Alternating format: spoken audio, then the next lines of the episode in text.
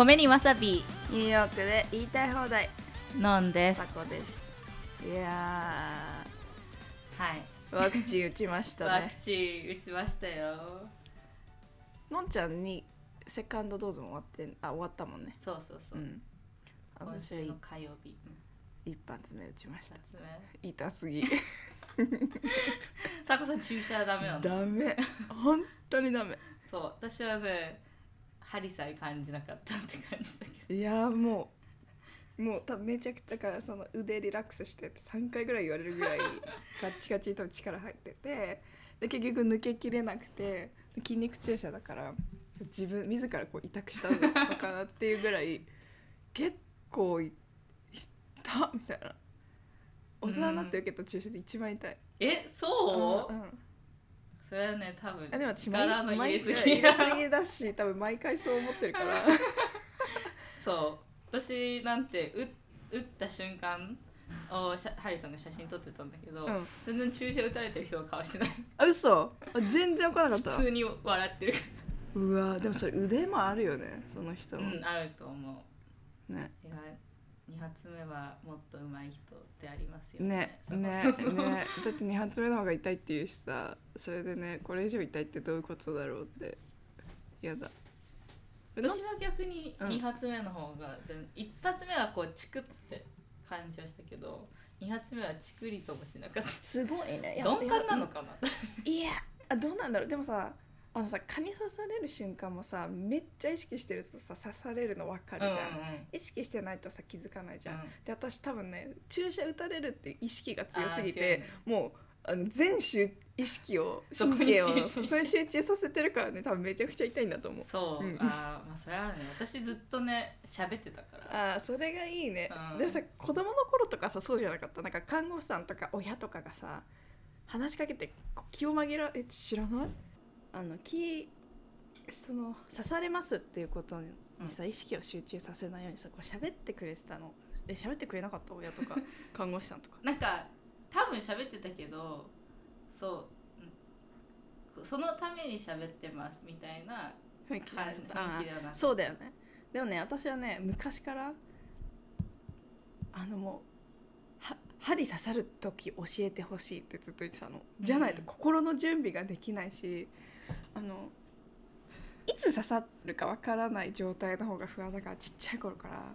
いやそしたらそれ裏目にそう今。裏目ずーっと多分あの裏目に手続けてるんだと思う。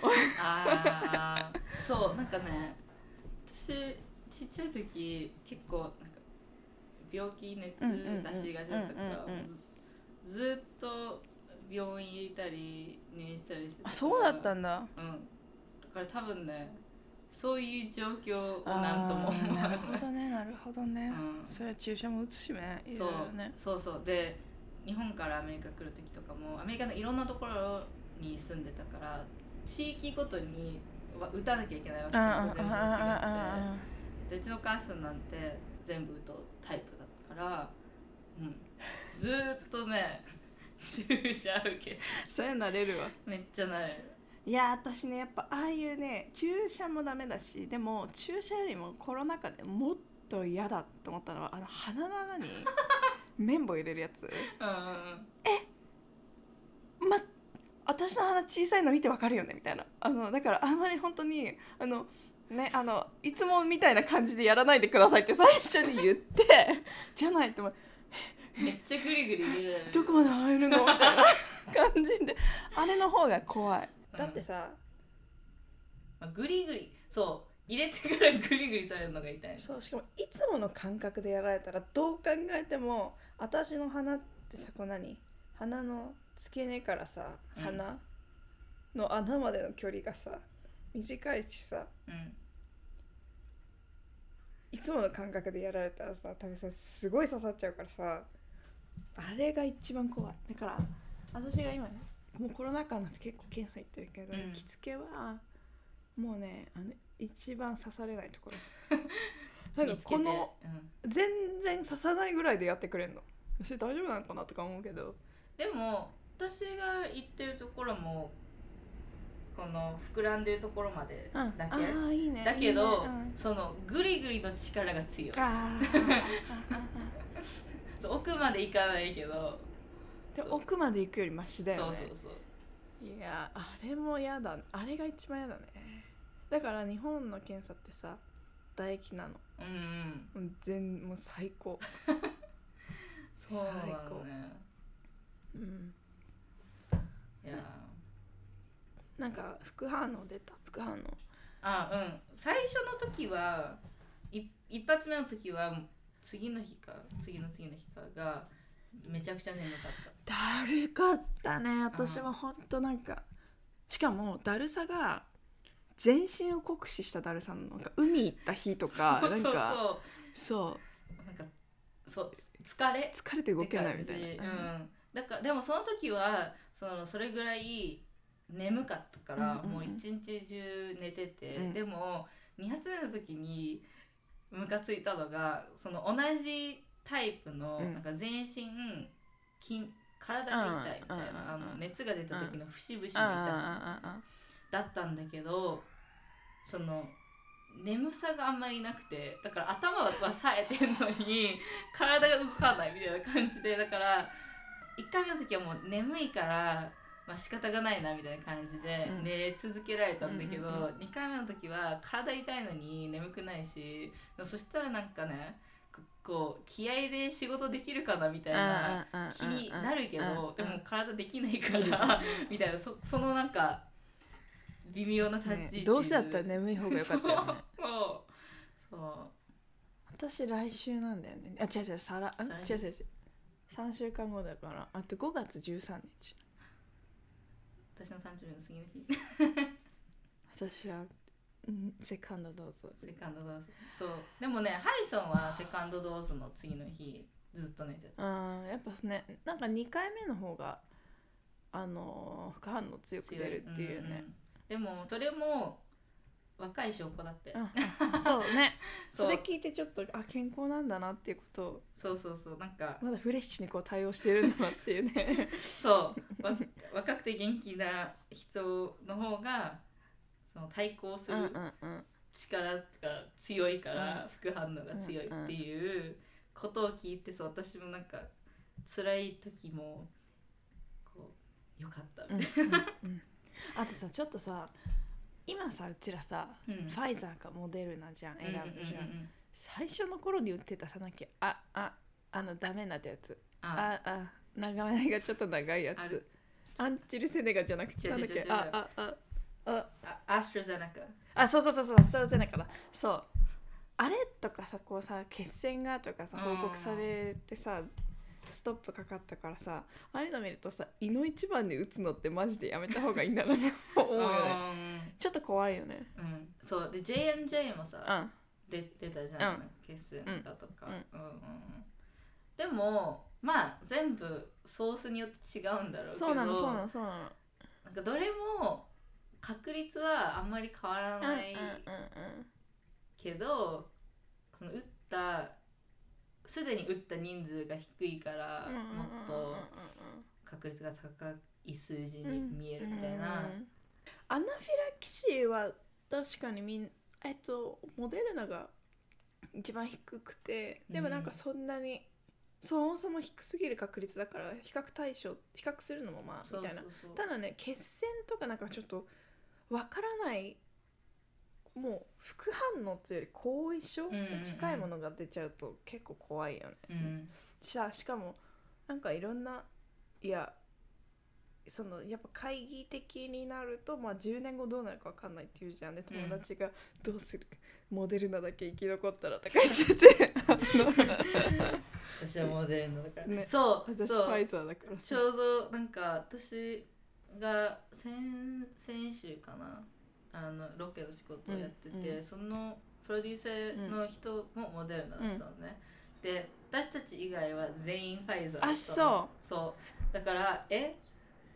モデルナどうなん？みたいな。えでももでもさあのさニューヨークシティさモデルナの方が多いよね打てるところ。えそうなの？そうそうそう。なんか多分私の印象上ほらあのジャビッツセンターがファイザーじゃん,、でジャビッツセンターが一番なんか人の行が多い気がしてだから私の周りファイザーがなんかねあの薬局系とかはあのモデルナの方が多いね。ウォールグリーンあじゃあもしかしたら薬局系がもっと一般の人を受け付けるようになったからモデルナがね増えるのかもしれない。けど、今までがファイザーの方が多くてどうしどうどうしようみたいな話をしてたらあのそ そのし仕事やってる日の間にねファイザーのえっとワクチンは南アフリカの変異種とはなんかあんまり相性良くないみたいなあのニュースが出てあモデルナでよかった。うわそうなんだ。そうなんだ、うん、まあねそれそういうのもさ毎日新しい情報をそうそして分かんないんだよね、どれ信じたらいいのかなみたいな。そうそうそうそうだからまあただとりあえずまあファイザーかモデルナかなみたいな。ででもねうちの近所ねあのファイザー打てる場所一箇所しかなくて。えそうなんだ。そう。でもなんかまあ私はあの母親が日本で医療従事者だからうん打ったんだけど、うんでもそのチョイスが日本はモデルナじゃファイザーとアストラゼネカでうん。絶対ファイザーにしてって言われて、なんか心配になっちゃっててあ分かった。じゃあファイザーでうん打つよっつって。まあでも私はどっちでもよかったんだけどファイザーでもモデルナで。もそう。うちは予約が取れるところ。そう。私もハリーさんも一般に開く1個前うん。のグループで、うん N ノンプロフィットで働いてる人たちうんうんの枠で入ったからまだ争奪戦がうんうんうんうんすごい大変だったもう。リフレッシュリフレッシュリフレッシュそうだよね。だからもう近くで近くっていうか行きやすくて取れるところで取ったから、モダーナで。でもまあ私はドリ・パートンが好きだかうんうんら、ドリ・パートンが出資したモダーナでいいやでもそうだね。そうだね。その頃一番あれだったよね。今だって別に普通にウォークインで行っても。私の近所は。一応予約空いてるかどうか先に確認してそしたらもう4時から7時の間に来てっていう。へね。えそういう感じだったからあ今はもうどんどんあの一番ラッシュの時期終わったんだろうなと思って。そう、ん。私の時なんてその私がなんで接種できるかってなったのが小学生と中学生に環境問題についての演劇を教えてるその仕事がその qualify するうん。あれだったから受けれてでもその時にその全部証明書とか持っていかなきゃいけなくてで私の確認する人がさめっちゃ厳しくて この劇団は本当に存在するのかとかすごい聞かれてでめっちゃいろんな質問されててで答えてると最終的にはなんかアートは essential なのかみたいなさ。哲学じゃんみたいな。ね、そう。あなたの仕事の哲学になっちゃったよね。そう。私の存在意義はみたいなうんうんうん。話になってもうねきあの予約取ってきたんだから打ってくださいそうだよね。そうだよね。アート essential かっつって言われたらさじゃあさアートに従事する人の存在がさ essential かどうかみたいになっちゃうもんねそう essentialかと聞かれたりさ。そんなこと聞かれてもってこっちはワクチン打ちに来てんだからさって感じだよね。打ってくださいよみたいなドキドキしてたけど。まあ、ね。無事ね。でもさえ周りでさうん。打ってない、なんかこう渋ってる人いる？私の周りはねいない。私の周りいるんだよ。あそうなの、うんそうえっとねルームメイトの妹うん。は渋ってるらしい、ねねねでもさそれもさ多分ネットでさ情報が出過ぎててさなんかさあなんかその若い人はコロナにかかってもあの致死率も低いしみたいなのでさだったら別にしかもワクチンのその効果、うん。いつまでね効そうそうそう。果があるかも分かんないからわざわざ若いのに打たなくていいみたいなこととかも言っててうんどうなんだろうっていう分からんのっていう、でもさそのうちね多分仕事とかであのさワクチン打ってるとさあの、うん。か紙もらうじゃんカードみたいな接種するカード。あれとかさそのうちなんかさ見せろ提示するとかなんか出てくんじゃないかなとかも思うよね、うなんか、うん。そうプロダクションの仕事とかでも多分絶対かカジュアルにさワクチン打ちましたかとかもさ聞かれるしさ。そう。っていうかすでに聞かれるし、ねね。その前のプロダクションの仕事とかもその前の日までに、えっと、検査受けるかワクチンの接種の証明するねかみたいな、ね。ねうん、しなきゃいけなかったそうなんだよね。だからなんかその辺で見てもなんかワクチン打ってないってねどうなんだろうなとかやりづらそうだよね。うん。でもまあ一定数会議派もねいるからねワクチン。うん。まあね。ね私は。私も打っちゃったしなっていう。そうそうそう。あのワクチン打打った方がいいんじゃないか派だから、うんうんうんうん。だってさ10年後になんかあるとして10年後のね医療もどうなってるからね。とかもあるしさ。まあ遺伝子一応組み替えてるからなんかどうどうね不安になる人がいるのもわかるけど。そうでもまあ、みんな言ってるのはさそれを言うたらさもう今何でもじゃん。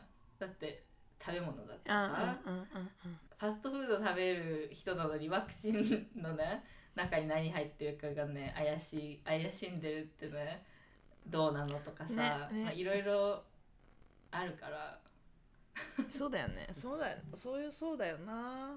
何入ってるか分かんないもの。ずっとね今でこそさ少しずつ透明性上がってきてるけどさ野菜だってさそう。何ついてるか分かんなかったものとかね全然食ってきてるから。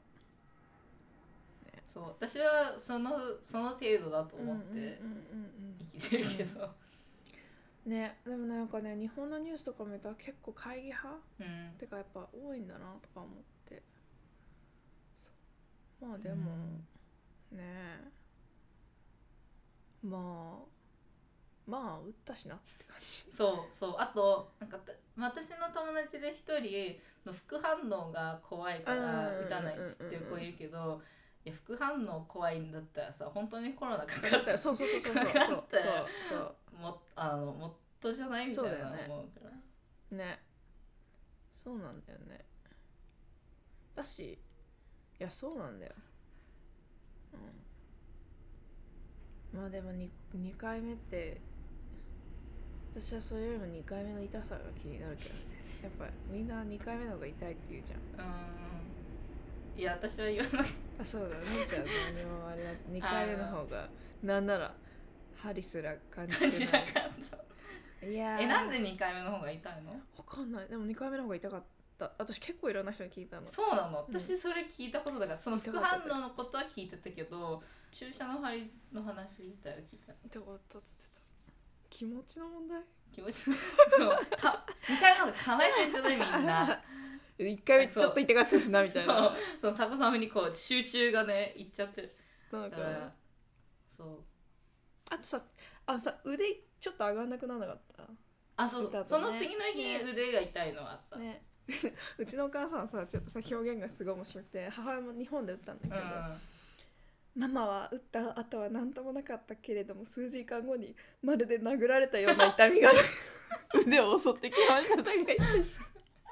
表現殴られたような痛みとか。ちょっと筋肉どっちかっていうと筋肉痛っぽい感じじゃない？でもうん彼女はね殴ダられブ系だったのね。ぶつけたとかじゃなくて 殴られた。ような痛み勢いのある衝突をいやちょっと被害な被害被害を受けたみたいな感じになっててちょっとね。面白かった。いやー。でもまあわかるわかる。ちょっとね。痛かったよね。うん、私のルームメイトはなんか痛くてその日私私ね腕の痛み出てきたのが深夜だったの、うん。夕方に言ったんだけど。でもルームメイトは直後に出たらしくてあそうなの。痛くてごぼうが切れないって言ってた。硬くて。いやごぼうは結構チャレンジングだよね。てか右腕に言ったんだ。うんあの左ひあの左じゃん利きの反対じゃん、うん。なんだけど押さえてあ押さえるのが痛かったそうそう オッケでそう。切れないっつってて。ーいや私はそのワクチンと関係なくお腹壊したのうんうんうん。次の日ぐらいに、そしたら普通お腹壊してる時って左側に寝寝なきゃいけない。あ右あの胃下腸が。右下じゃない？だからこうだね。左上？胃腸を下にすんだよね。そう。うんうんうん。えじゃない？こうだ胃腸右側？胃腸を左下側。え？え？右下にして寝なさいって言われなかった？ちっちゃい頃。私左。左下？それ逆じゃない？ちょっと待ってちょっとえさっとググっていいうんええみ私右下って言われてたけどなお腹痛い右下にして寝る一応ああ右下じゃないあ右下を下にして寝れば重力も手伝って Wait, the stomach's natural position is on the left side, where it can digest food more effectively.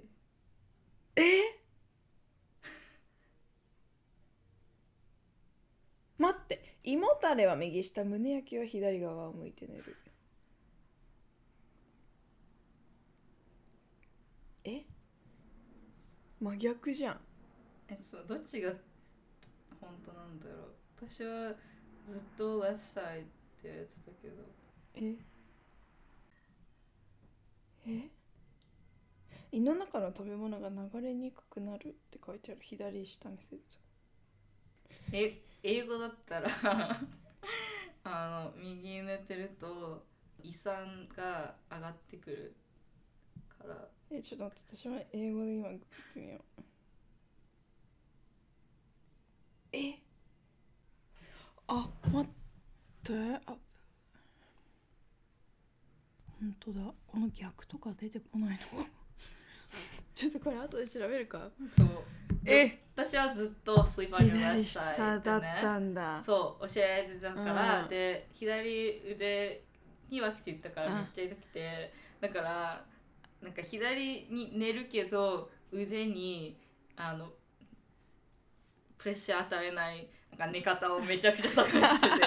ポジショニングがね。そうそうそうえ衝撃。ね。右右下左あでも私もなんか深夜痛くなった時に私割とこう左下にして寝たりするから、すごい痛かった。でしょ？寝返り打ったら痛くて起きたもん。そう。でもすぐなくなった。次の日ぐらいになんかもううん。痛くなくそう。だから2日目の副反応も辛かったけどずっとその打ってくれた人とかもさうんうん「It'll be gone in 24 to 48 hours」って言うんうんうんからあもうね待つしかないんだってね思って、ねね。しかもそんな長くないからね、うんうんうん。48時間だったら。そう。で本当になんか魔法のようにね辛さがなくなってね。引いたよね。そう。体ってすごいなって思う、体って本当にすごいよね。いやー本当に。あとさなんかさインスタグラムとかでさステイホームみたいな感じでさワクチン打ったみたいなさスタンプ出てきたよね。あ出てきたの？出てきてた。誰かが作ったんでしょうねなんかワクチン。打ちました？ワワクチン打ちましたってやつ。そんなのあるんだと思ったけどあのステイホームのやつあったじゃん、うんうんうん。あれっぽいやつ。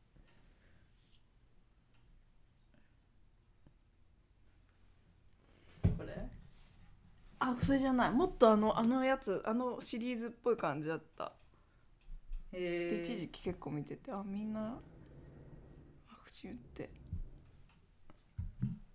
私はあのもらったピンをインスタに載せえピンもらねもらってたね。私もらってないよ。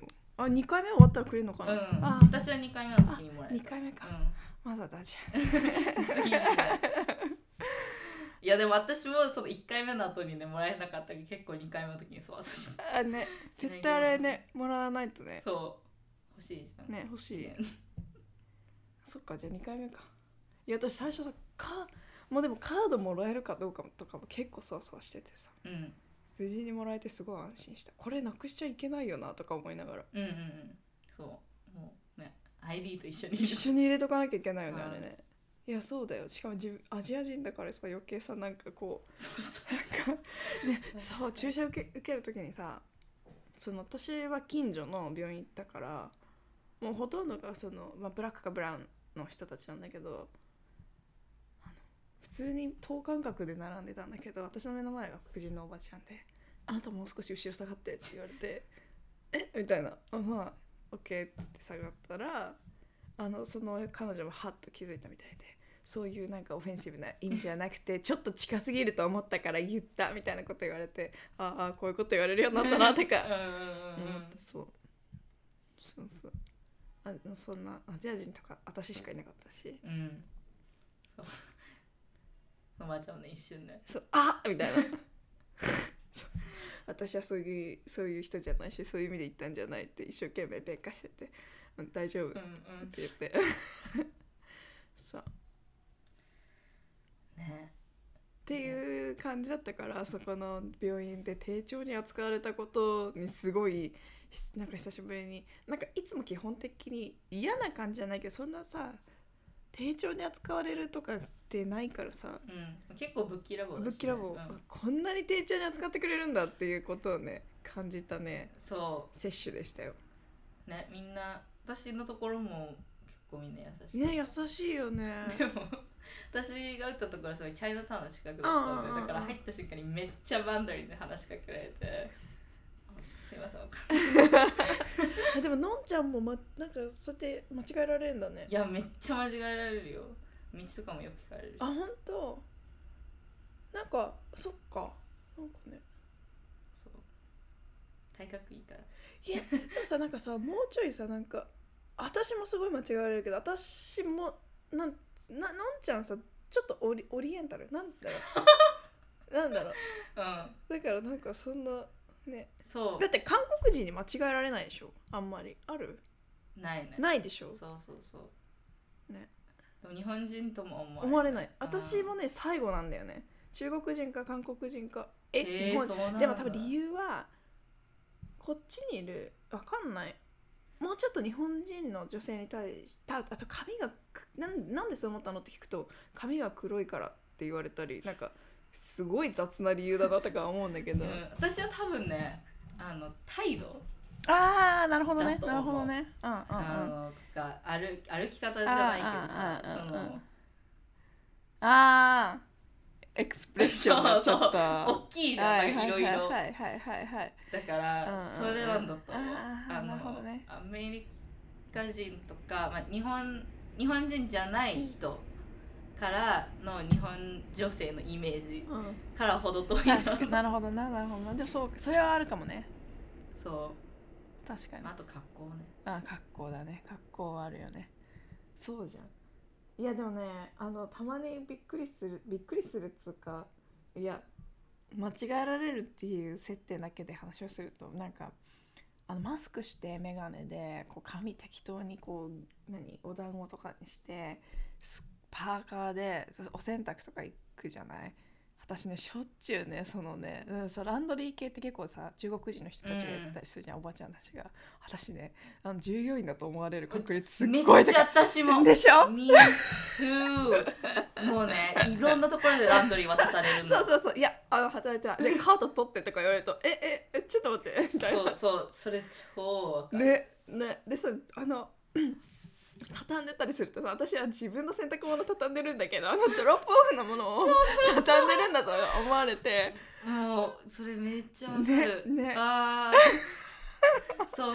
あの雑さね。なんでそんなに間違われるんだろうっていう。そう。なんかマスク私マスクの前もあのよくその演劇の衣装のメンテナンスの仕事とかもしてたから結構そのいろんなところでランドリーしてるけどうんうんその劇場の近くみたいなところもねどこででもねあのそう質問されたりランドリー渡されたり、ね洗剤どうしたらいいとそうかあそうとこれあのブレイクしてとかさいつまでにね終わらしあの返してもらえるのかとかさ No ここで働いてはいませんみたいなねすごいよね。うんうん。でさどう考えてもうちらからうちらとしてはさ分かるじゃんアジア人がさその洗濯の場にランドリーにいてもさうちらからしたらさ働いてる人とさそうじゃない人うん。一目瞭然なのにさどうしてそんなにあのアジア人がここにいるっていうだけで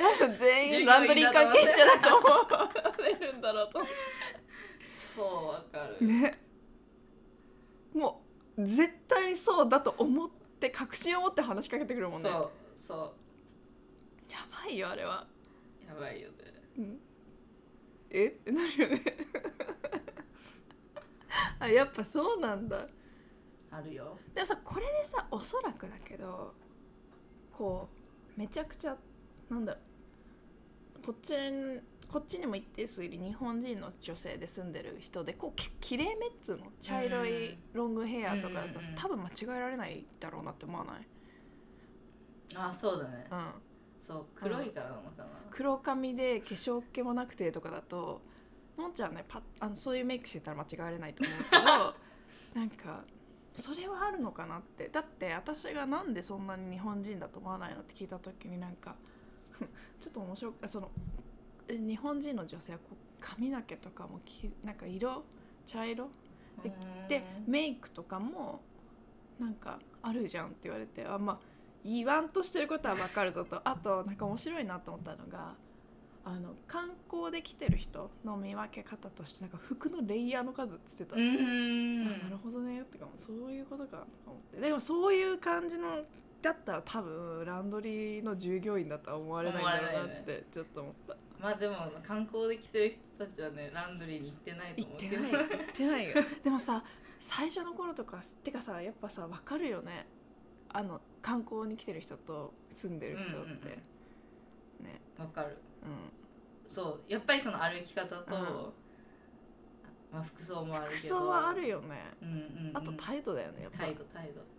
そう。で多分ね絶対日本から観光に来てる人の態度じゃないんだと思う、えー、絶対そうだよね。そうそうそうでももう一つなんか面白いなと思うのが道聞かれる時とか中国人とかもう普通にマンダリンで話しかけてくるわけ、うんうんねあの勢いよくね。そうそうそう。で「I'm so sorry」みたいな。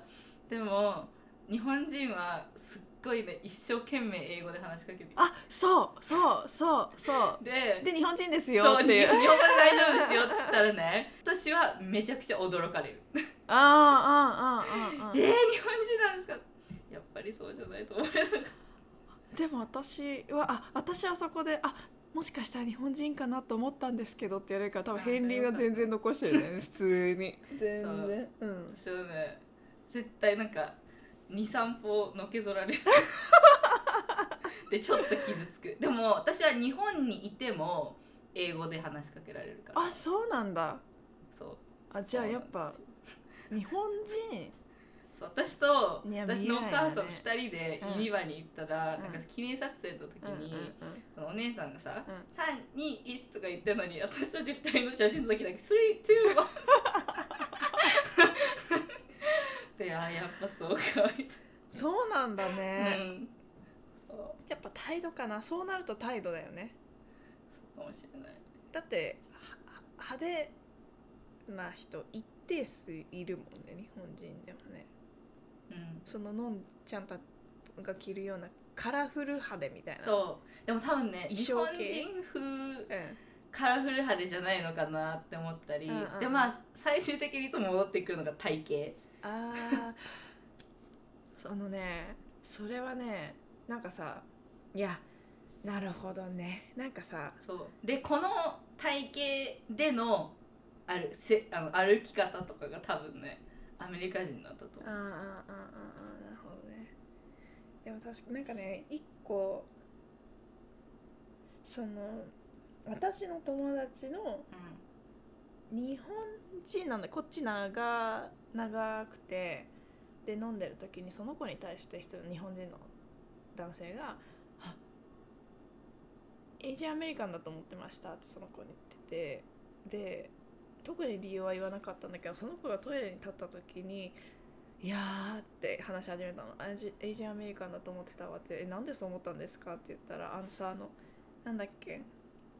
レギンスみたいなのおズボン一枚。とそうそうそうズボンとして履いててでかつちょっとぽっちゃり、うんうんカービーなぽっちゃりだったんだけどあの体であのレギンまずレギンスをズボンとして履くっていうことに対してやっぱこっちの人っていう印象があるのめっちゃねそれね周りで突っ込まれる。でしょ？であとはあの体でああいうピチッとしたものを着れるっていうことにもなんかこっちの女性っぽいなって思ったんですよねっつっててなんかそういうのなんかいやそう日本そうそうそうそうまずまあレギンスズボンでズボンとして履くっていうのは私もこっち来てびっくりしたんだよあのなんかもう一枚ない状態じゃない。なんかでも私はずっとこっちだったから普通でしょあれ。あのそれがねおかしいっていうことを日本で知ってびっくりした、うんうんうんうん なんか忘れてるよってなるよね。それで外出ようとしたらさ。でもなんか私とかアメリカとかだったらレギンズの上に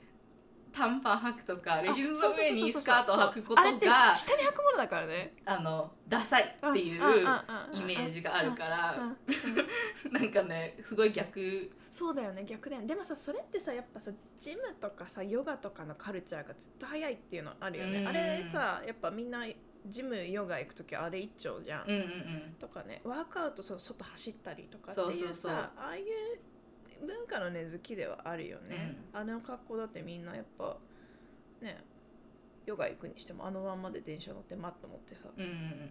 でも日本はねあの下にそうそう履くものだったっていうその一番上のレイヤーにはないっていう、そう。私はそれをね知った時ね 衝撃だった。うん。だってそうそれで歩いてたらねめっちゃ見られるしママに突っ込まれるし。でもあとそう同じそのまあいろいろね日本のね、うん。あのファットフォビアについてのね、気持ちは強くあるけど、その私がめっちゃ短い短パンとかも履いてると日本でその足でそんな短い短パン履けるこあの勇気あるのアメリカ人だけだとかも言われるから。だからそこもさそうそうそういうのあるよね。そのだって好きな自分の体で好きな格好してればいいんだけどさえそれ着れるんだねみたいなことを言われるとれるとどうしていいか分かんないよね。そうそう。そうでしかもそう言われるとねあこの人私のこと太ってると思ってんだってね。でしかもそれをなんか恥ずべきっそう。隠隠すべきみたいなことを思ってるっていうのが透けて見えるとそう。あとはなんかこう胸とかさ多分同じ服を違うその胸のサイズが少し、あの小さい人が同じ服着てたら言われないんだろうなって思うけどなんか例えばキャミソールとか着るとさえなんか今日露出度高くないってしかもしかもそれがその露出度高くないが別に素敵とかそういうのじゃなくてえもうちょっと上羽織ればみたいな感じで。だって私とか前あの録音されてたかどうかわかんないけどその制服の検査とかでも、うん。めっちゃなんか私とか全然ねそういうことに対してレベリオンをね感じてる人じゃなかったから普通に超高速守ってたけどそれでもガリガリの子たちより何度も制服検査引っかかってたからこれはね絶対ファットフォいビア。やいやファットフォービアだ。だってそこなんかだからその体を隠しなさいじゃないけれども出して恥ずかしくないのみたいなさえってなるよね。同じスカート履いてるんですけど。そう。てか私の方が長いんですけど、ね。みたいな、ねいや本当に。ねだってあれなんだっけあのワイシャツオーバーサイズを着るよりもみんなと同じサイズでなんかこ そうピチピチになっちゃうみたいな。さ そう。普通にボタンでははち切れそうちょっと隙間空いちゃってる そう。それなのにさ逆になんか大きなサイズ着てたらねそれでね工夫しようとしてんのかみたいな突っ込まれていやいやいや。工夫じゃなくて。I can't win あの普通に正しいサイズ着ようとしてるだけなんですけどちゃんとそうどっちに転んでもね注意されるっていう。ねえ。ああいやそう。だからそこら辺とかあるよね。えダメ？みたいなね。だからピチピチな服とかさ着てるとさなんかはしたないと思われるじゃん。なんだなんなんだろうね。なんか。そう。そう。めっちゃわかる。でも私からは最近は That's your problem それはあなたがそういう固定概念で違うねあの細くない体型の人を見る目を持ってることを正してください、ねね。いやそうなんだよね。だから。そう。だって私もね日本にあの中学生の時とか住んでた時本当にシェイプレスになるうん服を着なきゃいけないんだってすごい思ってたけど、でもそっちの方が本当は私個人的にはねあのピチッとした服着てる方が体のライン見えて、うん。ちゃんとね、いい感じになるのにさ社会的にはさもやっとしたさムームーとかさなんか何なんていうの？形マンマントジみたいな。マントみたいなのとかさ着なきゃいけないみたいな言われててさそしたら余計さなんかぼやけるじゃん、うん輪郭がねそうアウトラインがぼやけるとさいやもっとあのねダサい感じになるんですけどやめてください。みたいなだから本当いいじゃんってねそう本人がねそうそうそうそう。ね。だそう。そうなんだよななんか。いやそうそうなの。よく着れるねって言われた時が一番どうしていいか分かんない。めっちゃわかる。うん。切れますけど。そう。ね。うん。ちょっとこれ来週来週？いうん。つもさ来週って言っちゃうんだけど。さそう。次回ちょっとあの服の話しようか、うん。しましょう。ね。ね。マキシマリズムが そうそうそうそうそうなんです。好きな服装をすることについてをちょっとね話したい。話そうか。うん。うん。はい。はい。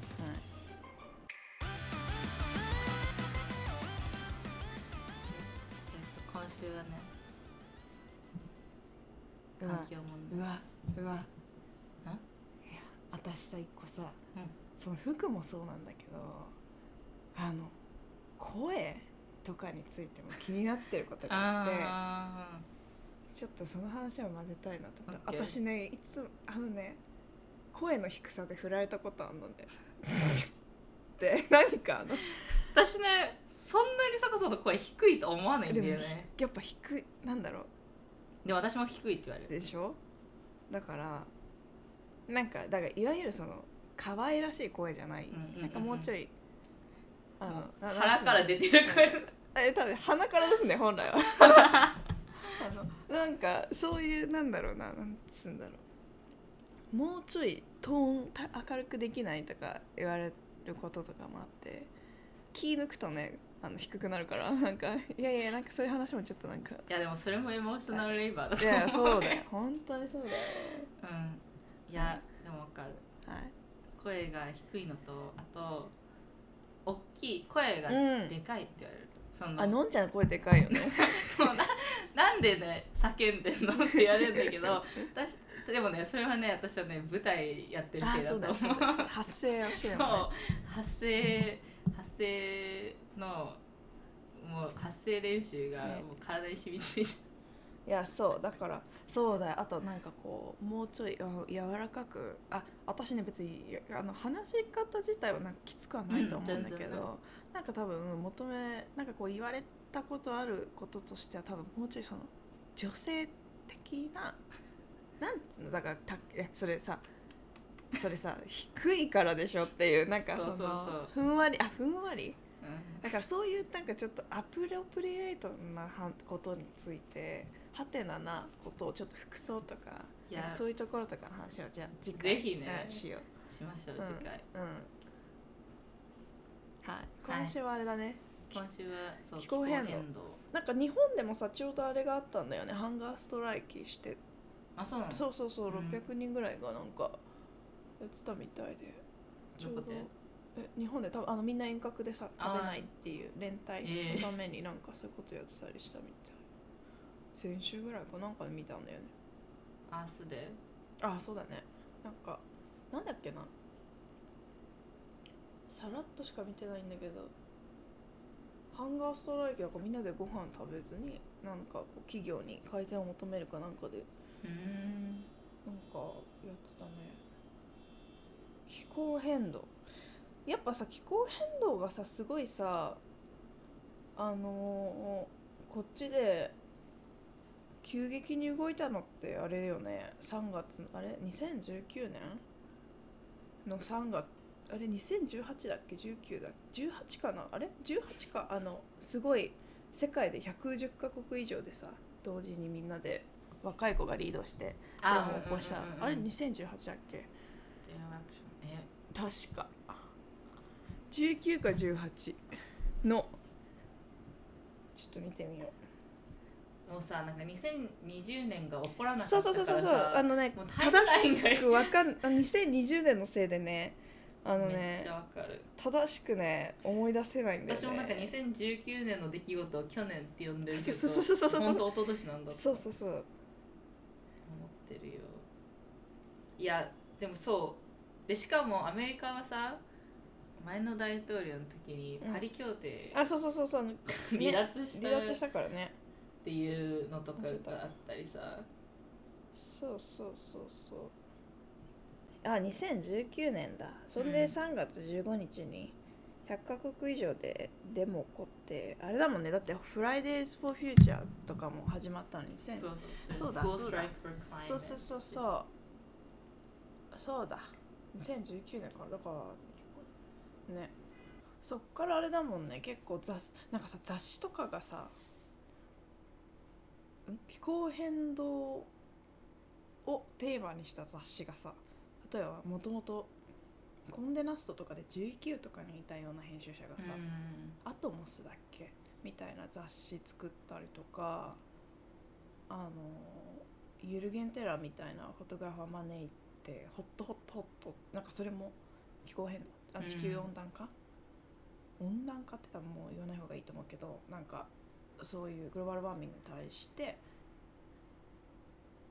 をテ,、まあ、テーマにした雑誌をクリエイターが作るみたいな動きが2019年にあってだから2019年ってすごい、そっから結構動いたよね、まあ、2020年はねコロナで。ね。でもまあ逆にそれでまあ気候変動うん。に多分ね人がそういうことを考える時間うん。を多分2020年はそうだね。一般の人に与えたんじゃないかなって思ったり。私ね。でもさそれってさ多分2019年のあの動きを得てだよね。うん、あれがなかったらさ多分。あまあ、あと、だね。アメリカではそれと同時にエンバイロメント・レイシズムうん。の話とかも、うん。そのフレント・ミシガンのうん。水が飲めないとか、あとインディジネス・ピープル原住民のね、領土に、うん。あのオイルのパイプライン、ダコータアクセスパイプラインをね引こうとしてるとかそういうなんか一つ一つの事件っうん。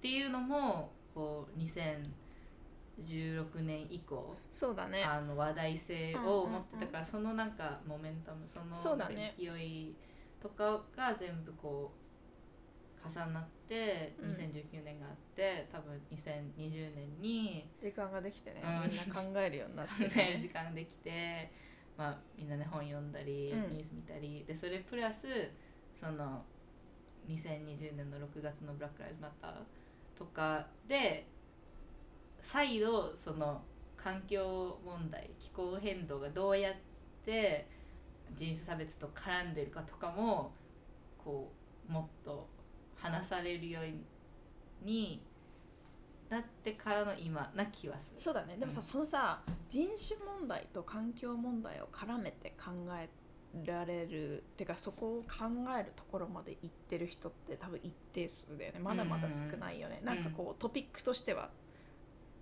一番今ささ最先端っていう言い方が正しいか分かんないけれども、なんか、うん、ようやくそこに少しずつ向いてきてるっていうのがあってだからそうだね。にいろんなアメリカの、まあ、前大統領の施策とかであれみたいな。環境問題っていうところから一気に真逆に行こうとしつつかつそういうそうのなんだって何かのレポートとかでさ4年間で何十年分の進んでしまうっていうね。そう。そうそうそう。とかでやばいぞって危機的状況になって2019年って多分その若い世代がこう巻き込まれ巻き込みみたいなすごい動きがあったじゃん。だってあれとかもさやっぱちょっとどこかそのなんだろうねなんつったらいいんだろうな。なんか本当にこうなんだろうまあグレタっていう存在からこういろんな子たちがこうあ自分たちもなんかやろうっつって動き始めてでその周りにはなんかすごいやっぱさそのブラック・ライブズ・マターでもあったけれどもさすごい中心で何か動かそうとしてる人とその、派生してこう参加する人たちの温度差とかギャップとかもちろんありつつもなんか少しちょっとお祭り感覚じゃないけれども、みたいなところまで含めて、まあ、巻き込んだ人の数が多いしだからこそ110カ国以上でさ同時で。うん。でみんなさなんだろうあのー自分の周りには気候変動についてこう考えてる人はいないけれどもインスタとかツイッター見たら考えてる同世代の子がいてつながってみたいなのでこうわーっとなって今さらに次のねあ人種問題絡んでるんだっていうかやっぱりその気候変動みたいなものを見た時にい一方的に搾取されて被害を被っってきた、まあ、健康被害とかも含めて人たちもいるしとかっていう話が始まってでかつやっぱ今そののんちゃんが最初にそのオープニングで話してたこととも関わるんだけどなんか次の世代に対してどう気候変動を教えてったらいいんだっけとかあとケアしてったらいいんだっけみたいなさ。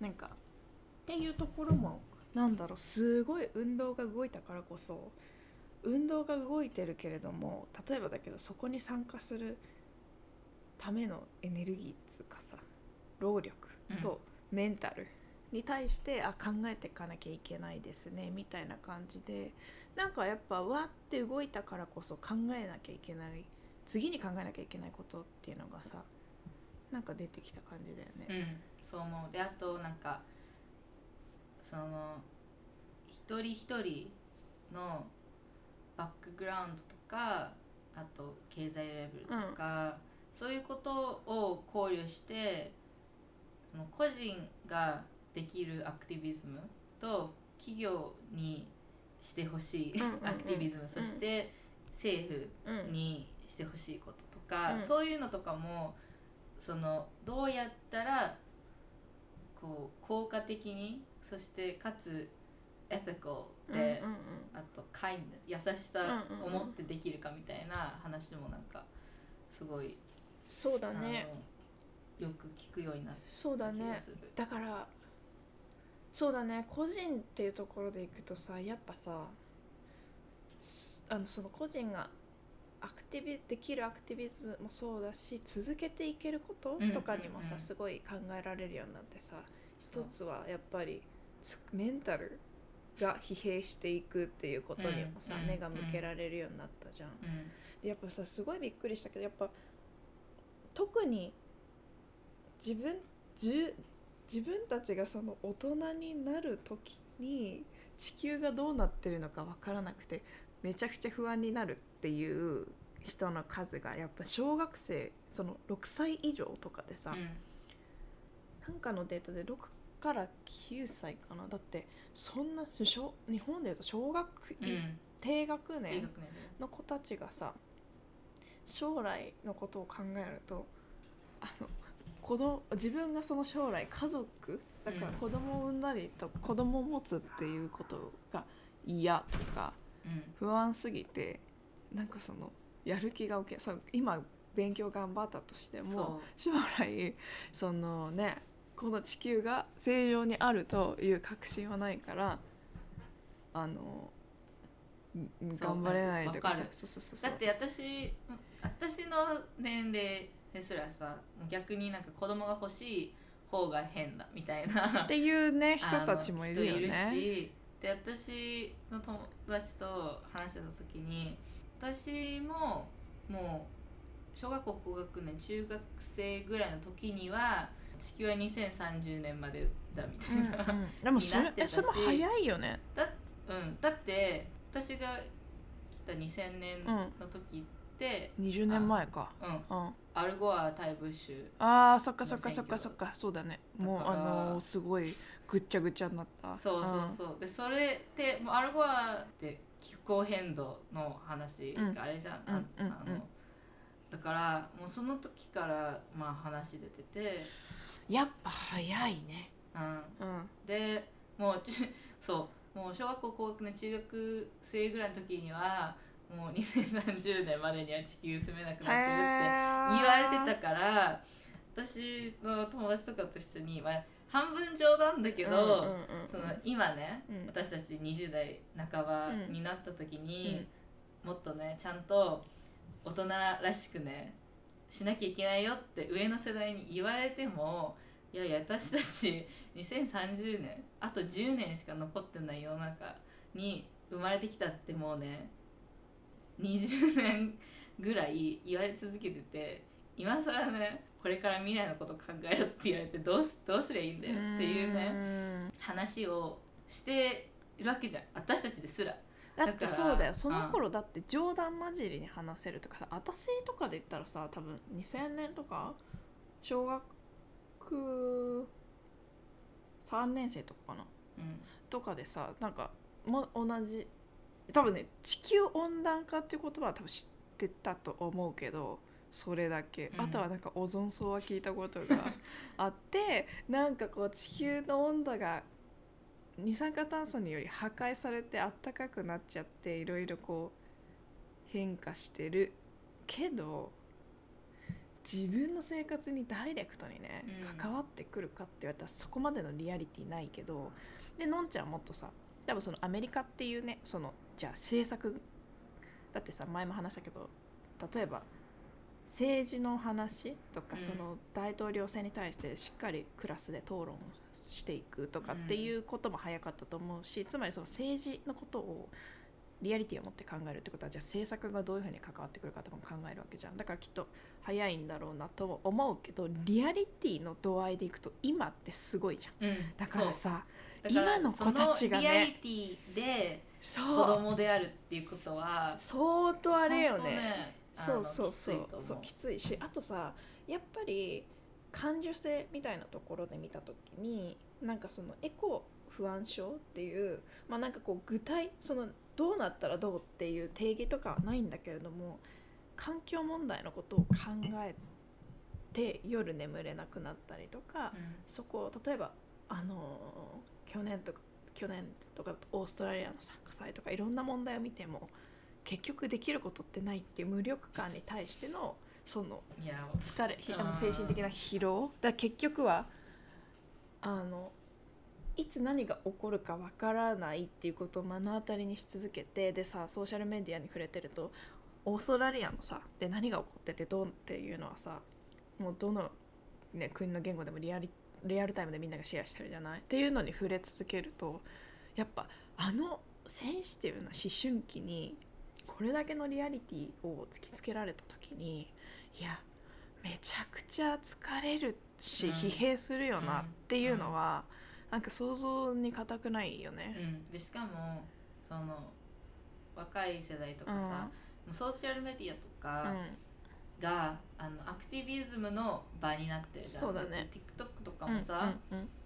もちろんなんか適当なダンスビデオとかもあるけどでもこうどんどんスクロールしていくとさメイクの動画だけどそのそのなんかメイクやってる間に喋ってることはこうそうね。あの政治の話だったりとかさっていうようなコンテンツの方が増えてる世の中だから、そうだよ。うん、いやだからさそううちらの時とはまただから子供っ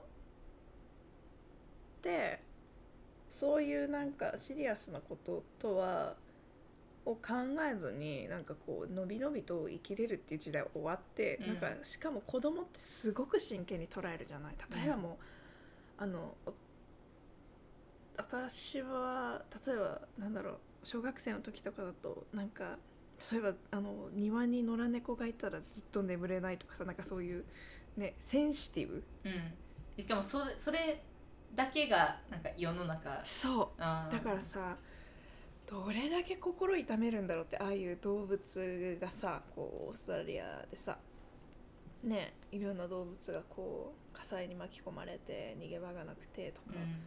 いや相当ショッキングじゃん。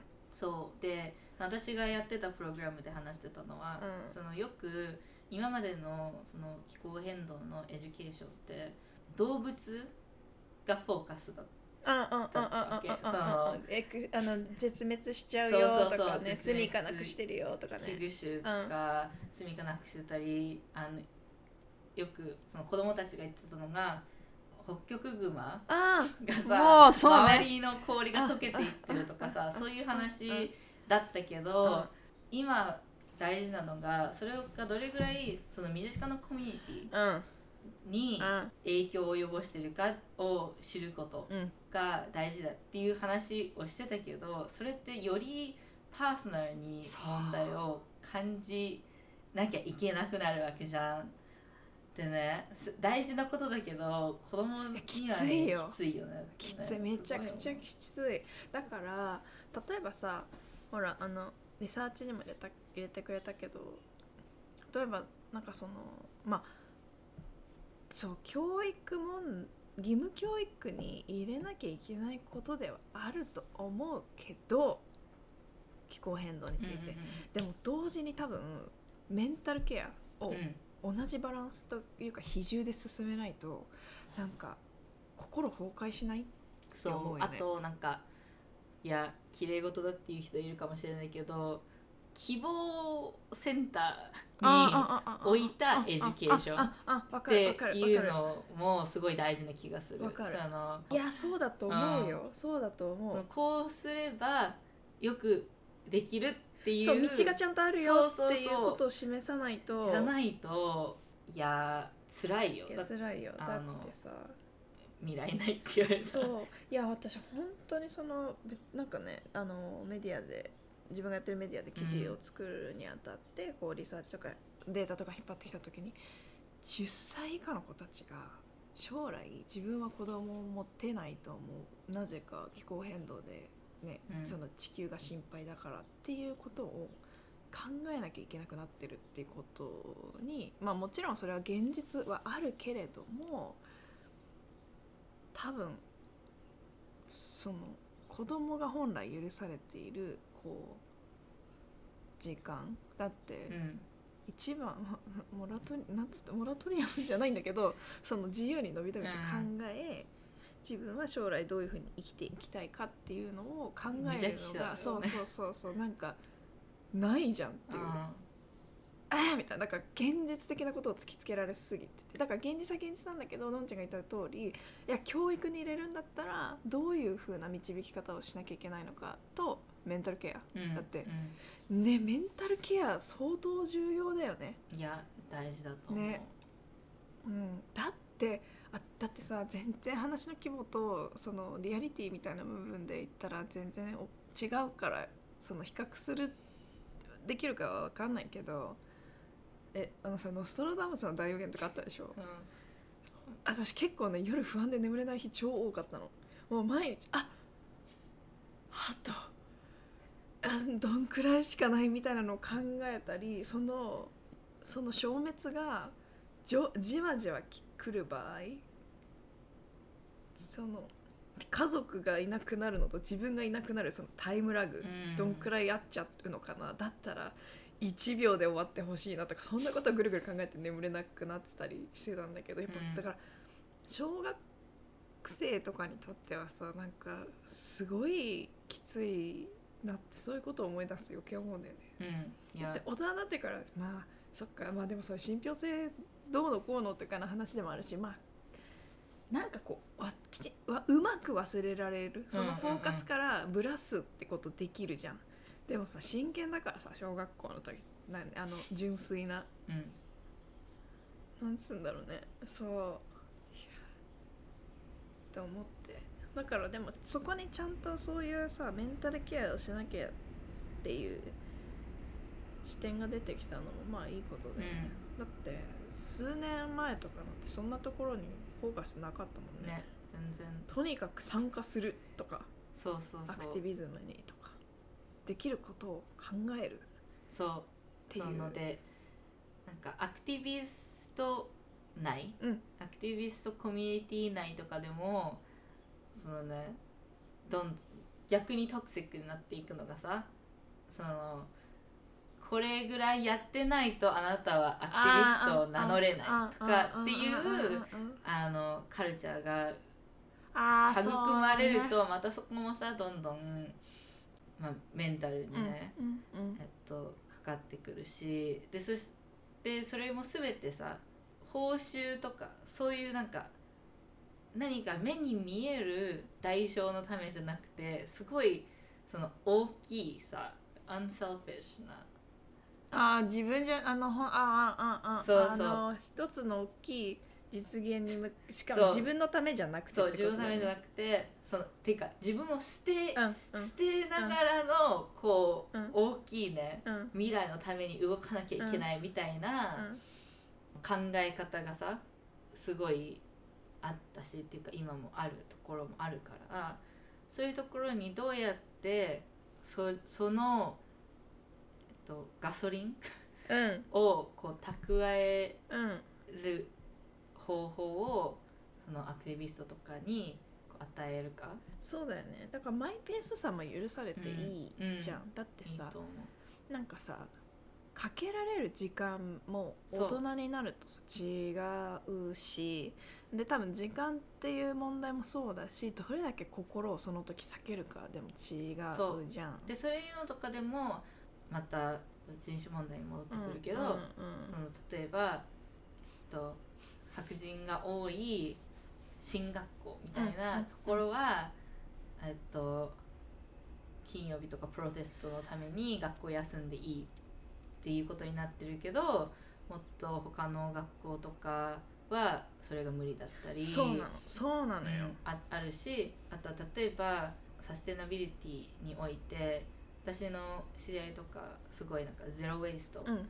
のライフスタイルを保つことをしてるんだけど彼女はできるからやればいいと思うけどでも経済レベル的にそれが全くリアリリアリティのない人たちだっている。うんし、だって彼女がゼロエイストでを保つためにはこう特別に行かなきゃいけないお店とかあるわけだしでそのた自めの分の近所になくてね。そうそううん。近所になくてでもそういう時間がない人だって世の中にいるし、だからそういう自分ができることと人ができることが一緒であるとは限らないっていうことをそういうはっきりとしたそのなんか自分がやりたいやりたくないの話じゃなくてさっき言ってたその自分のバックグラウンドとか経済レベルとか持ってるいろんな違う種類のキャパうんうんでどういうものなのかをうん。うん知るとか、うん。そういうこととかも大事な気がする。そうなんだよね。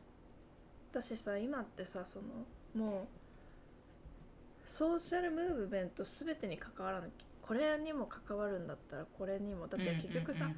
環境問題を考え始めたらじゃあ今人種の問題にも言及されててでどんどんその環境問題気候変動が気候正義っていうさ、 justice でその justice にはやっぱり人種的な観点も含まれてきてとか一つ考え始めるとさ、まあ、絡みついてくるから多分いろんな問題考えなきゃいけなくなるんだけど例えばあのなんであなたは Black Lives Matter には参加したのにあの Asian Hate にはあの Stop Asian Hate には参加しないのとか、うん。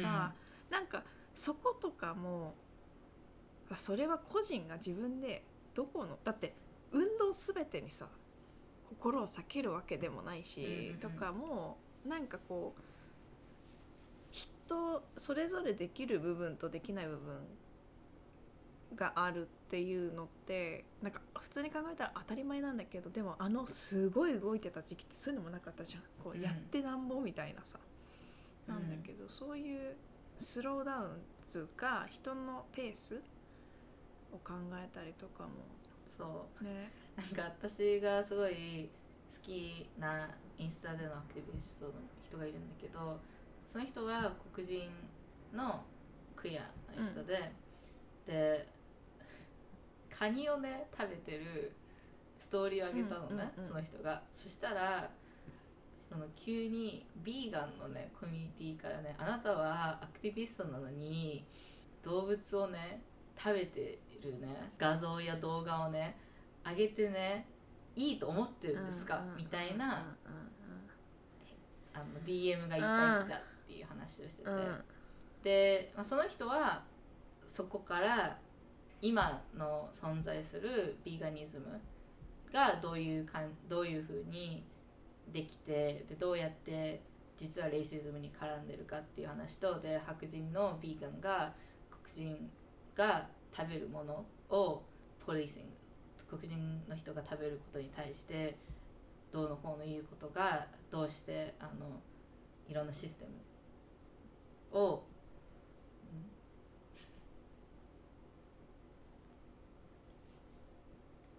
まあ その白人至上主義とつながるかみたいな話をするためにこう使ったんだけどでもそれその人がそれをできる理由はでその人も私はこれに emotional labor を割きたくないんだけど、まあ、大事な話だと思うからっていう注釈をつけてあの educational moment に変えたけど、それはその人がそれを仕事としてやっているから、まあ、キャパがあるわけじゃん。でも他のそういう人たちがさ、まあ、同じように状況に合っていることがあるわけじゃん。うんうん。うんで例えば、まあ、あのもう一つよく最近見るのはそのビーカニズムうん。うんとかあと、えっと、海の保護とかで、えっと、漁、うん。漁漁業しない運動とかもそれも全部なんか白人の人がリードしてる動きだったら例えば原住民の人たちの文化うん。仕事ね。そう文化と仕事を切り離すことにつながっていたりとか、だからそういうなんかムーブメントうん。にどういう動機があってどういう人がそのムーブメントのリーダーででその人のなんか立ち位置とかなぜそのムーブメントをしているかとかに対するなんていうの？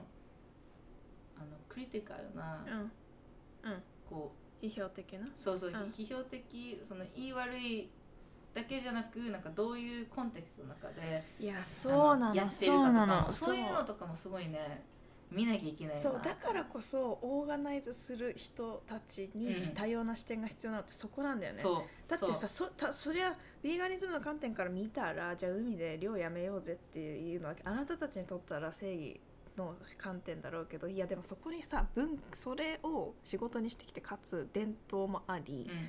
そこで生まれる仕事がありそこで育まれてる家族形態コミュニティ形態があるじゃん。だからそんなさ無理じゃんみたいなそうそう。ことが。なんかその全てのことをこう一つの一元的に分け一元的にそうそうそう止めるとさもうよくわからんよね。そうそう。だからそういうのとか例えばコマーシャルフィッシングと、その文化とかうん。ね小さい産業のフィッシングと全然違うじゃん、違う違う。だからそういうなんか うん。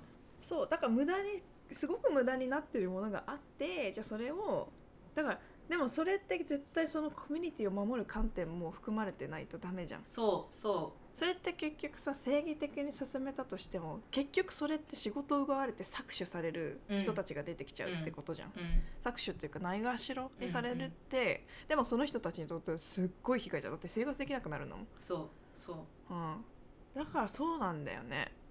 いやそれはすごいそう。そうなのそうなの。だからこそね誰がそこで何の観点を持って見ててとかっていうところに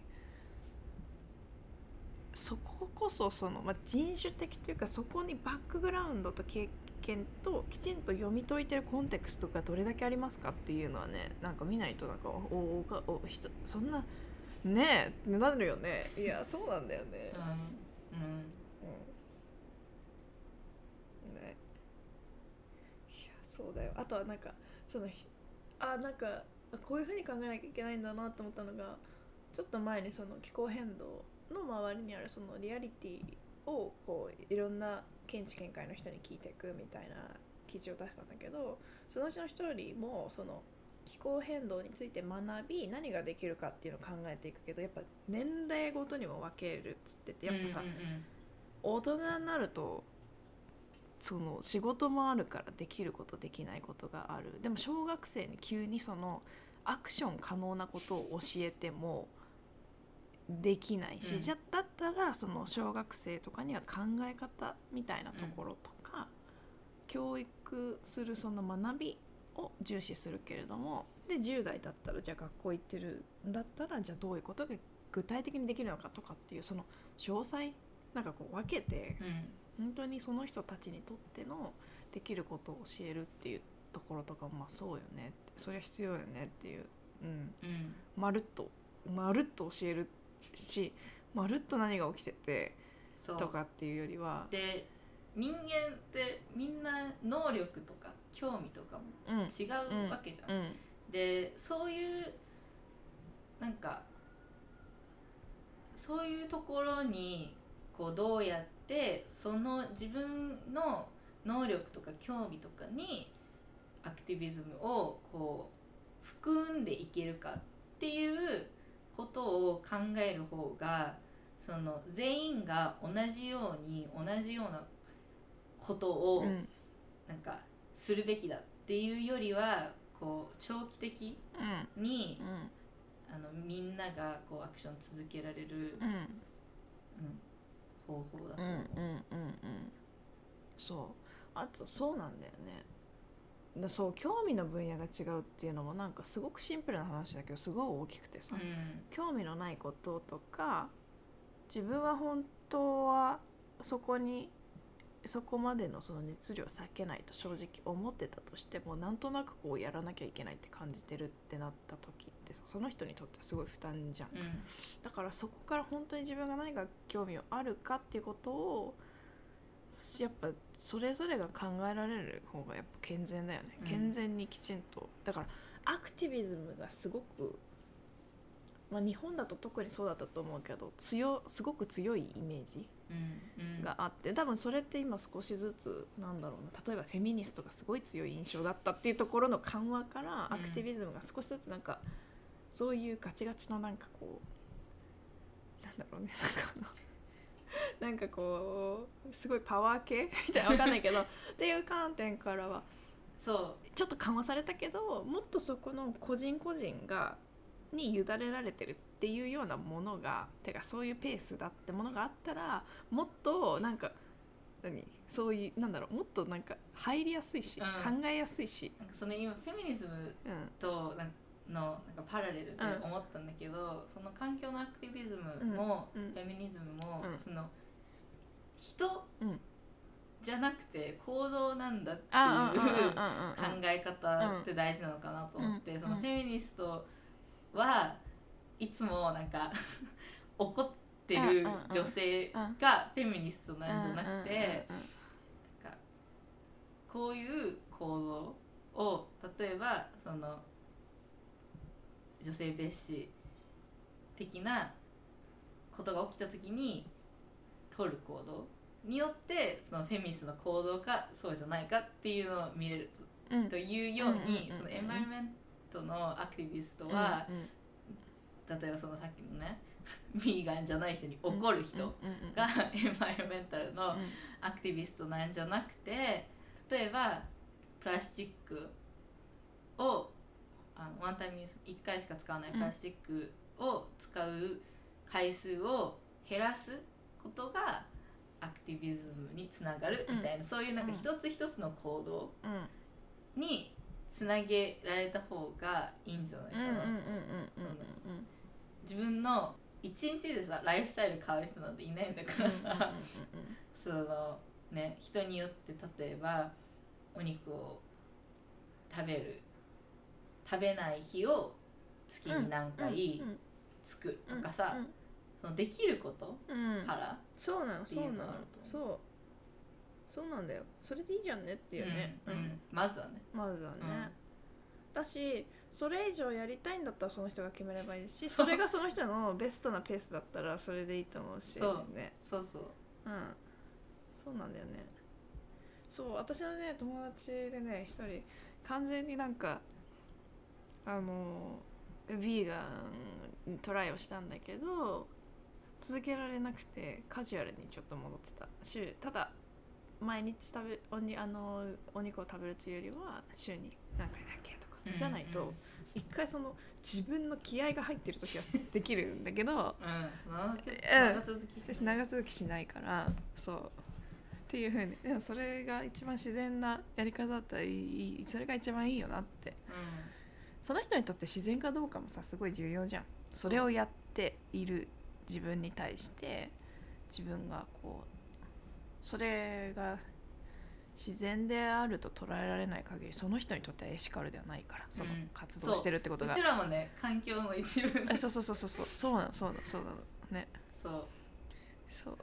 いやそうそうそう。だからさすごい気になるのがさやっぱすごく強い視点でさこう人間の存在が悪みたいなところあるじゃん。いやでもさうちらも あのあの一部だからそうそうそうそう。そう。な誰が何か読んでた時にねそのなんか人間が地球をなんか殺してるみたいなナラティブはよくないあの、環境問題を考えるためにこう貢献してないっていううんことを書いてる人がいて、うんだってそしたら人間は改善すらできないって言ってるうんのに近いからその人言ってて人間も環境の一部だから改善できるし自分たちの健康のためにも改善したいっていう、そっちの見方考え方の方が、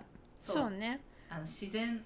そうそう 自然。にこういい方無理ないって向にねそう動けるっていう話。そうだからこのまあそのだからそう開発をしてきた人間像をなんかもうトキジックにしてしまうともうなんかどどどえどうなのって感じだよね、うんうんうん。そう。そうなんだよね。ああれだよね。のんちゃんは小あれ？小学生に演劇？気候変動のなんだっけ演劇？えっとね私その小小中が対象のプログラムで、うんうん。私のが担当だったのは中学生だったんだけど、そのプログラムはそのそう。パブリックスクールか。そうパブリックスクール、えっとブルックリンブッシックスターっていうブルックリンベースの劇団があって、もう結構10年ぐらいやってるプログラムなんだけど、えっとブックリン・テーターって言って小中学生にまず気候変動とか環境問題そして climate justice うんの話をしてでブルックリンパブリックスクールだから結構まあブルックリン自体もレッドライニングされたりとか、うん。うんそのエンバイメント・レイシズムの被害に遭ってる、っていうか遭い続けてる、うん。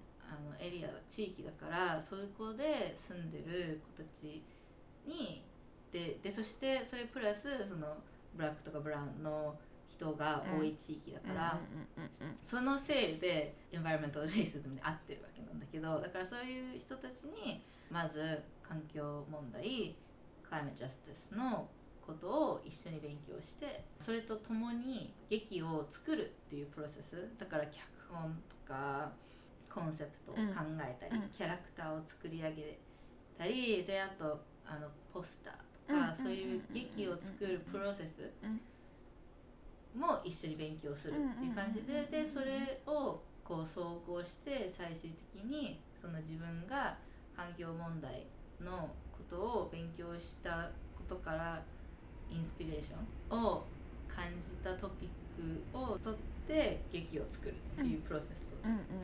するプログラムなん。だけど、それでそのどうやってなんかアートとそういうアクティビズムがこう融合できるかみたいうんうんうんうんなことやってて、うんうんうんえどうだった？実際どうどんな感じ？に終わったんだっけ？そうどんな感じになったの？先週発表会やって、まあ、今年はそれもコロナの影響ですごい違うねスタイあーそっかそっルでかそっか。やんなきゃいけなくて、今まではその after school で、私たちが学校あのその先生たちが学校行って生徒と in person でやるっていうあのプログラムなんだけど今年は Zoom うん。でやっててだから発表もオンライン劇うわどんな感じはどんな劇になっっていうたの感じででうん。すごい面白かったのが私たちの他のグループとか見れてなかったんだけど私たちのグループはあと少人数だったのね、うんうんうん。まあ、それもそのアフタースクールじゃないからさ誰が学校行って後にまた Zoom でさもっと勉強したいかみたいな子たちしか来なかったから3人の子とそのインスタグラムでそれもなんかねやっぱ若いなと思ったのが、あの劇のプロットとしては、それぞれの子たちが自分のなんかファンタジうんーな世界を作ってでその世界で起きてる環境問題をおなるほどまあ、フィクションだけど作って、だから一人の子はある海中の国から来ててでその自分の住んでる世界のなんか色が変わり始めてるえ設定の話で、うん。でもう一人の子は雲を見たことがない。なんかクラクラウドそうそううん。クラウドのあと雲だから雨とかがない環境の世界で育ったけどある日突然雷雷雲がこう自分のね国に現れてどうしたらいいかわからないとかそういうなんかそう自分の国の設定プラスその国に起きてる気候変動による環境問題みたいなのを作ってで劇としてはインスタライブのシンポジウムをそのそれぞれの国の代表の人が開いてこうどうどうしようっていう会議をするっていううん設定だったから、うんなん。か画面にこうインスタ面の画面作って、うん。でそれぞれのなんか紹介ビデオみたいなのでだから、まあ、最終的に一つの動画なんだけどだからその一つの動画が大きくなってその紹介その子が私はこういう人でこういう国で生まれましたでこういうことがありますみたいなあの紹介ビデオを見せたりでそれぞれの国のなんかデイ・オブ・アクションみたいなのを作ってあのポスターとかいろんななんか画像とかであのインスタのフィードみたいに見せて、で最後に20分ぐらいかな、うん。その代表の子たちが会話をしてるみたいな、うんうんうんうん。そう劇を作る。へえでも面白いね、そうすごいね面白かったし、うん、その小中学生の子とか特別に演劇に興味があるとかそういう感じの子たちとかでもなかったからすごいあのなんかルールに縛られないとかこうあるべきであるっていううんうんうん。こともなかったしそれプラスオンラインじゃん、うん。だからなんか私たちもまあデジタルでできることだったら何でもいいよみたいなうんうんうん感じでやってたからそうすごい面白かった。えー、すごいね。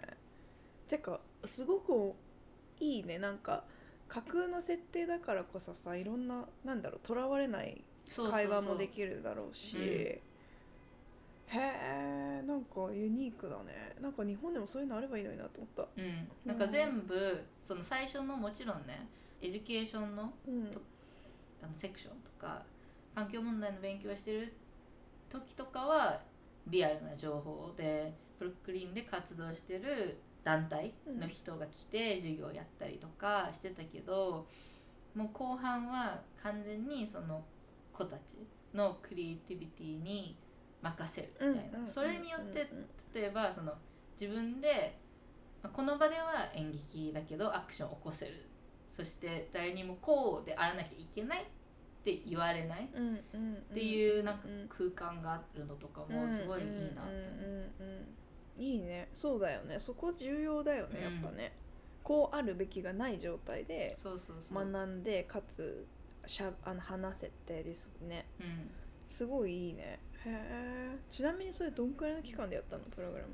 えっとね本当は本来は1月から4月のプログラムなのね。だから4ヶ月間かけてやるプログラムで、でも私たちのグループだけそれぞれあのいろんな学校でやるんだけど全部その3人ずつ3人の先生とインターン1人4人ごとのグループで分けられててで私たちのグループだけ最初に担当するはずだった学校が、もうなんかコロナのうんうんアジャストメントとかがあまりにも大変でほらパブリックスクールとかも何回もうん。なんかインクラスになったり、オンラインオンリーになったりとかで、うんなんかすごい混乱してたみたいで、で今年はその本当はすごい BGT やりたかったけど一緒に提携してやる先生もあの子供たちもキャパがないかもしれないからっていうことでなんかすごい何度もディレイになってで今の学校に来来るっていう感じだったからこれこのプログラム私たちは1ヶ月半ぐらいうんすごいね。うん。結構大変だったね。そうそう凝縮バージョン。ね。はあ。すごいねでも。てか面白そうだな。なんか小学生だとどういう感じになるんだろうね今度ね。うんなんかね小学生はさらになんかワイルドらしいイメージでしてであと in person だった時はうんうんうん。今年はさっき言ったようにデジタルだったから、まあ、新しい試みいっぱいしたけど今までは結構やってたのはでしかももっとねそのうんフルに4ヶ月間使えると、例えば衣装をやりたい子はもう最初最後の何週間は衣装を作ることに専念できるしで役者やりたい子は役者になれるけどあとはそのコミュニティのブルックリンとかにの役者やってる子たちとかも呼んでだから大人の役者と小学生とかと一緒に劇をやる。だからその脚本をやった子とかは自分の友達もそのプロの役者の人も自分が書いたうん。あの劇を演じてるのを見れる。へえ面白それも面白いね。そうそうそう。そういう風にやってたりとえかしてー。でもやっぱすごいななんかそのなんかこうアートと社会問題のことをこうどうくっつけようかっていうのってすあの日本とかでもやってるけどやっぱそこまでその生徒が自分たちで終えるうん。フォームになってるっていうのがすごいなと思う。参加してしかも自分たち主導で考えてできるっていうプログラムに落ちてるってやっぱすごいね。なんか例えば単純に考えるとさじゃあ美術館でそういうテーマでとかうん。じゃなくて実践レベルだなっていううん。のがすごいね。うん。うん。すっごい面白かっえー、なんか大変だったこととかある？なんか。たうん、まあ、大変というか最初の方難しかったのはやっぱりシャイなのでうん。でもっとこう in person だったらさこそうね。うねあの空気を和らげるみたいなあ空気感が伝わらないっていうね。そうそうそう。あとかがあって。うんうんで結構長期間その生徒とかカメラオフのままだから音声だけでとかさあとあのカメラつけてるけどちょっと角度変えておでこしか見えないとか。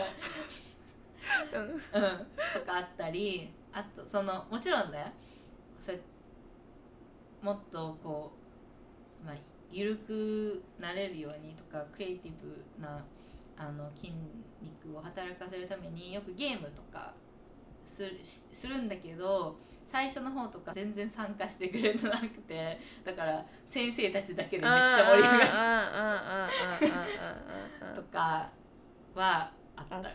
あそれあれだね。今日いろいろ今日みんな共通するあれなんだね。うんうんうんいやーでもお疲れ様でした。ワクチンまで打って。そうん。でもいやー私は今年がやったの初めてだったんだけど、いやでもちょっとそうなんねか来年もし in person だったらもう一回やりたいな、ね。なんかちょっとそしてこの教育と気候変動の会話ちょっとまたやりたいな。うんうん。すごく気になるだってやっぱ義務教育に入れたとしてもまだトライアルじゃん。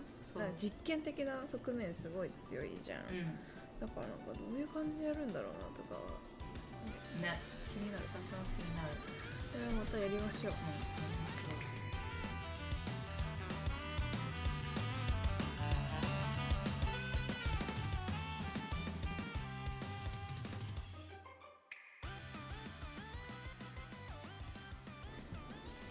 ゃあ今回のねはい。気候変動の回でしたねね。で次回が？次回がマキシマリイエーそうだそうだそうだそうだそうだ。これはちょっとなんか飲みながらやる。うんやりましょうやりましょう。なんか持ってこよう私。うん。いやプロピニャコラーダで そうだそうだもうフローズンドリンクが出てきたっていう。早いよねまだ4月なのにね。そう4月だけど。でもなんか2週間前とかね結構暖かかったし。あったかかった。あ超あったかかった。夏だったよね。そう。街の景色は夏だったよね。夏夏。たなんかさまだ枯れ枯れ木なのにさ枯れ木の下にさタンクトップの人いるみたいなさ。私もその一人。あータンクトップだった。早いね。私まだなんか薄手のシャツだった、うん、そうそう回はマキシマリズムはい楽しみだね。のね楽しみだね。超楽しみ。でもさ、うん。今までずっと音声だったから、うん。急にうちらの服装の話とかしても全然イメージわかんない。確かに確かに確かに確かに。やっぱこれあれかインスタのチャンネルに載せられたらいいね服とかね。いつ？そう。一番派手な。次、そうだよね。次のじゃないわえっとねもう2桁入ったってことでそうだよ。新たな伏線プロジェクトがそうだよ。インスタかなんかやんなきゃ、ね。すごいね。2かだ2桁はすごい。よすごいよ。ね。うん。私もそうタイトルでも次変わるまで3桁だね。3桁は長いね。あとめちゃくちゃ90回あるうん。そうそうそう。まあ記念にねここからパワーアップできるようにしないとね。ね。はい。そう。ということでねお便りくださはいい。はい本当に。あのすごいね楽しみにしてるのでぜひねなんか。ね。はい。でもあれじゃないあのこお知らせとかしたらきっと